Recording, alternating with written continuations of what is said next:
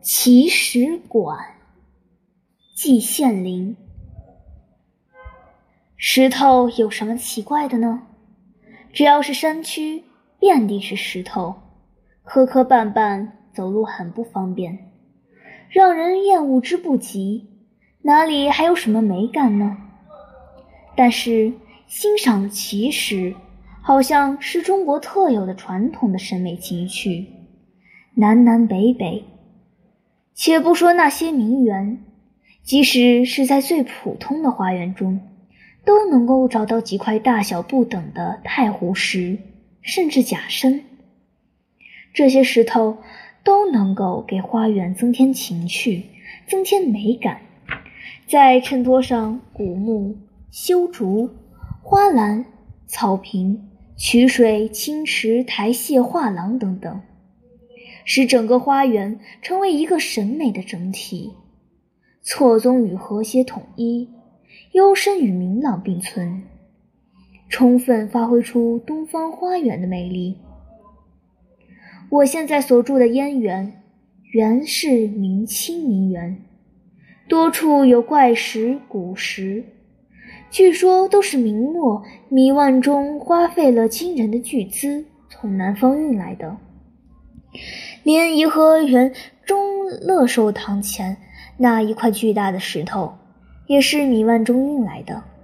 因为花费太大，他这个富豪因此而破了产。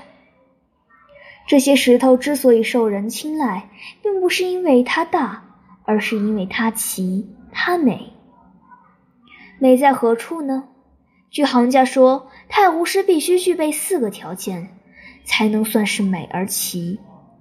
透、漏、秀、皱，用不着一个字一个字的来分析解释，归纳起来可以这样理解：太湖石最其平板，如果不记的话，则从山上削下任何一块石头来都可以充数。那还有什么奇特，有什么诡异呢？它必须是玲珑剔透，才能展现其美。而能达到这个标准，必须是在水中已经被波浪冲刷了亿万年。夫美其亦言哉？其亦言哉？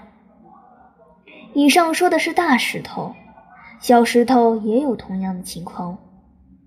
中国人爱小石头的激情，绝不下于大石头。最著名的例子就是南京的雨花石。雨花大名垂宇宙。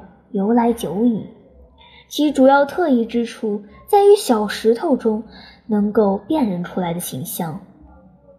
我曾在某一个报刊上读到一则关于雨花石的报道，说某一块石头中有一幅观音菩萨的像，宛然如书上画的或庙中塑的，形态毕具，丝毫不爽。又有一块石头。花纹是齐天大圣孙悟空，也是形象生动，不容同任何人、神、鬼、怪混淆。这些都是鬼斧神工，本色天成，人力在这里实在无能为力。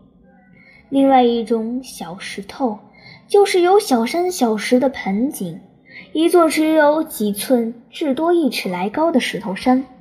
在陪衬上几棵极为矮小却具有参天之势的树，望之犹如太岳，巍峨从峻，咫尺千里，真的是一览众山小了。总之，中国人对奇特的石头，不管大块与小块，都情有独钟，形成了中国特有的审美情趣，为其他国家所无。美籍华人建筑大师贝聿铭先生设计香山饭店时，利用几面大玻璃窗当做前景，窗外小院中耸立着一块太湖石，窗子就成了画面。这种设计思想极为中国审美学家所称赞。虽然贝聿铭这个设计获得了西方的国际大奖，我看这也是为了适应中国人的审美情绪。闭眼黄发人未必理解与欣赏。现在“文化”一词极为流行，什么东西都是文化，什么茶文化、酒文化，甚至连盐和煤都成了文化。我们现在来一个食文化，恐怕也未可厚非吧。我可是万万没有想到，竟在离开北京数千里的曼谷，在旧时代应该说是万里吧，找到了千真万确的地地道道的石文化。我在这里参观了周振荣先生创建的奇石馆。周先生在解放前曾在国立东方语专念过书。也可以算是北大的校友吧。去年十月，我到昆明去参加纪念郑和的大会，在那里见到了周先生，蒙他赠送奇石一块，让我分享了奇石之美。他定居泰国，家在曼谷，这次相遇颇有一点旧友重逢之感。他的奇石馆可真让我大吃一惊，大开眼界。什么叫奇石馆呢？因为我从来没有见过这样的馆，难免有一些想象。现在一见到真馆，我的想象被砸得粉碎。五光十色、五颜六色、五彩缤纷、五花八门，大大小小、方方圆圆、长长短短、粗粗细细。我搜索枯肠，把我所知道的一切带数字的俗语都收集到一起。又到我能记忆的旧诗词中去搜寻描写石头花纹的青词丽句，把这一切都堆积在一起，也无法描绘我的印象与万一。在这里，语言文字都没用了，剩下的只有心灵和眼睛。我只好学一学古代的禅师，不立文字，明心见性，想立也立不起来了。到了主人让我写字留念的时候，我提笔写了“琳琅满目，巧夺天工”，是用极其拙劣的书法写出了极其拙劣的思想。竟人比我聪明，到了此时，他们只连声高呼：“奈何，奈何！”我却无法学习。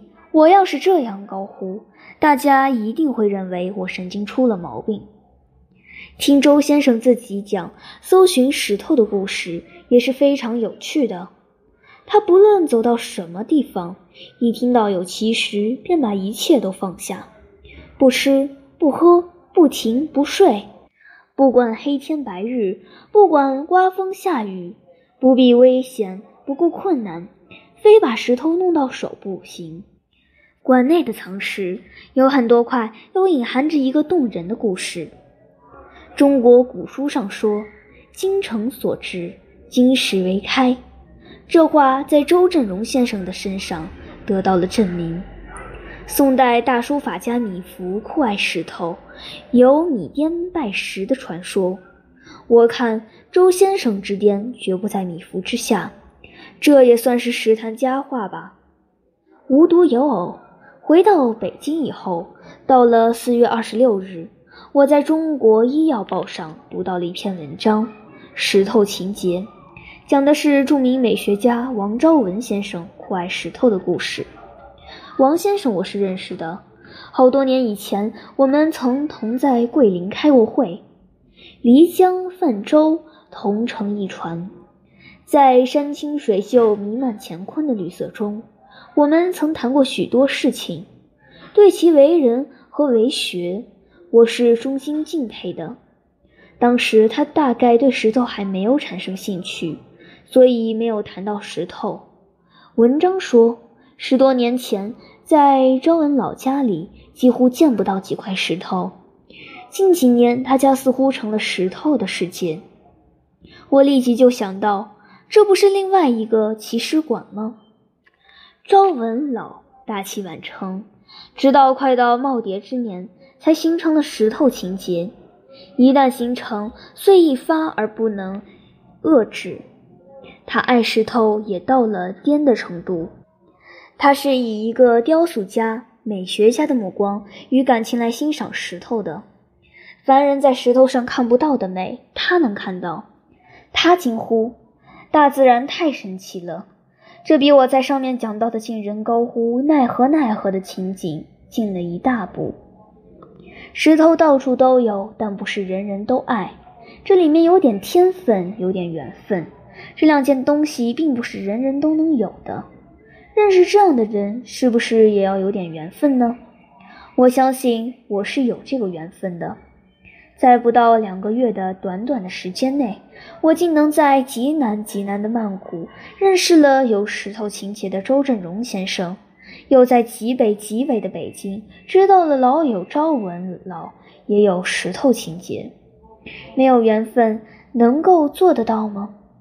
请原谅我用中国流行的办法称朝文老为北颠，称振荣先生为南颠，南北二颠，玩世之友。在茫茫人海、芸芸众生中，这样的颠是极为难见的。知道和了解南北二颠的人，到目前为止恐怕也只尚有我一人。我知道，通过我这一篇短文，通过我的缘分，南北二颠会互相知名的，他们之间的缘分也会启发出来。有朝一日，南周北王。会各捧其时，相会于北京或曼谷。他们会先染，可惜二人都没有染。行文至此，不得不尔一笑的，他们都会感激我的。这样一来，岂不以语胜哉？我心相导助之意。一九九四年五月二十四日凌晨，细雨声中写完，心旷神怡。节选自《曼谷行》。